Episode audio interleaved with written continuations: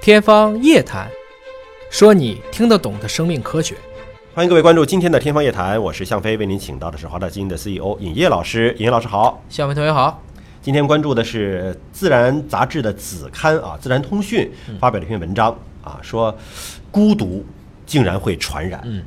我快乐可以传染，我们知道啊，这个我笑你笑了，孤独竟然也能够那就传是染这样的，情绪本身就有一种同比心嘛。哦啊，你笑我笑，你哭我可能也至少不高 兴。呃，咱们看看这个啊，说科学家发现睡眠不足会降低社交的意愿。《自然通讯》杂志发表这篇文章呢，是加州大学伯克利分校的研究人员发现，说睡眠不足呢会导致人更加的孤独，社交意愿减少，与之有关的大脑神经通路会发生与行为一致的变化。呃，没有参与睡眠实验的观察员，在不知道实验目的的情况之下，观摩了睡眠不足的志愿者的访谈之后，自己也跟着孤独了。 是这样子。哎呀，我在这个有一次参加这个政协的双周会，嗯当时还是余主席在主持的，那么就讨论到这个特教问题，嗯就是很多在去进行特教的教学的这些老师们，半年以后，普遍都出现了像自闭啊、嗯语言障碍啊，嗯因为人特殊相互教育之间人群它是有对一种镜子一样的一种 mirror 的一种映射的，情感的影响哎啊，是气这样氛的一个影响是啊，所以就是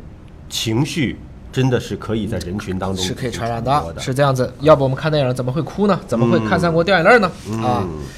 那么这个实验其实不难，十八个人，一组正常睡，一组不让睡，然后就开始做各种各样的实验。首先，大家就量一下，我们叫社交距离。什么叫社交距离呢？就是你离我多近，我才感觉到有敌意。我们以前说嗯哦两个人之间投不投脾气，不能就看太近啊，嗯一臂距离是对嗯大家一般人的安全距离，因为太近了就感觉亲密，再远了就觉得疏远，是这么一个情况。那他就是从远处往这走，走到哪儿他觉得不行了就停，嗯这就叫社交距离。就你瞪着人家不怀好意的走那么近，那你要干什么？对，啊，是这个样子。这个实验呢做两次，第二次呢其实就是录像，录像的人逐渐向志愿者靠近，同时呢。他要做功能核磁了，嗯，也就是说，今天这些所谓的心理学实验全部都加上了现在的设备，大家可以去做分析了，不管是脑科学还是基因，它都能去测了，来记录这个时候你的神经系通路的一些相关的活动。它不仅仅是行为学上的一种记录，它要通过这种脑部的核磁扫描，要记你大脑的一些变化。哎，特哪个区啊有什么情况啊？嗯结果显示呢，睡眠不足的这些志愿者呀、嗯社交距离明显增加了，就是我更不喜欢离离我近了。但是这个距离其实没多近，一个也就是四点七厘米，一个也就是五点七六厘米，嗯也就是大概也挺近的了也就是这么这么一段距离。 你想啊俩人挨着那么近，已经很近了不是，它是增加的距离。啊，增加了，增加了距离就越啊往后退了。对我们看这个，你比如说像睡眠合理的这些人呢，一般愿意接受的大概就是在差不多四十厘米左右，而那些人呢，可能增加了要比这个厘米再多个四厘米和五厘米这么一个情况。但更重要的呢，我更愿意看后面这个结果，就是这个核磁啊，这个功能核磁做完了以后呢，发现睡眠不足的志愿者，他有两条神经通路的活性出现了明显变化，一条是与潜在威胁相关的，一条是鼓励社交互动相关的。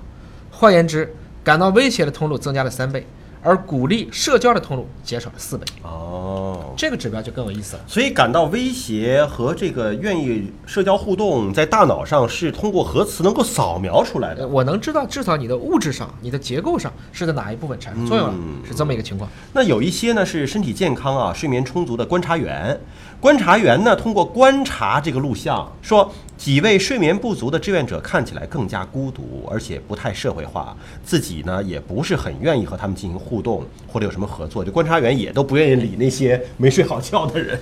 对，是这个样子。所以就是从这种情况下讲，我们现在把这种世卫定义的健康啊，特别是在生理健康之外，特别强调现在是身心健康。对，也就是说，现在越来越多的证明，过早的死亡是因为孤独，嗯是因为缺少交流，啊，那从这个意义上看呢，大家先保证自己睡个好觉吧，睡好觉啊，睡好觉，你情绪好了，你会感染着周围人，情绪也好。包括我们录节目，我们再忙，我嗯们尽量安排在心情相对好的时候去录个节目、嗯嗯嗯啊，要不然这个大家听着我们好像都很困、嗯 啊。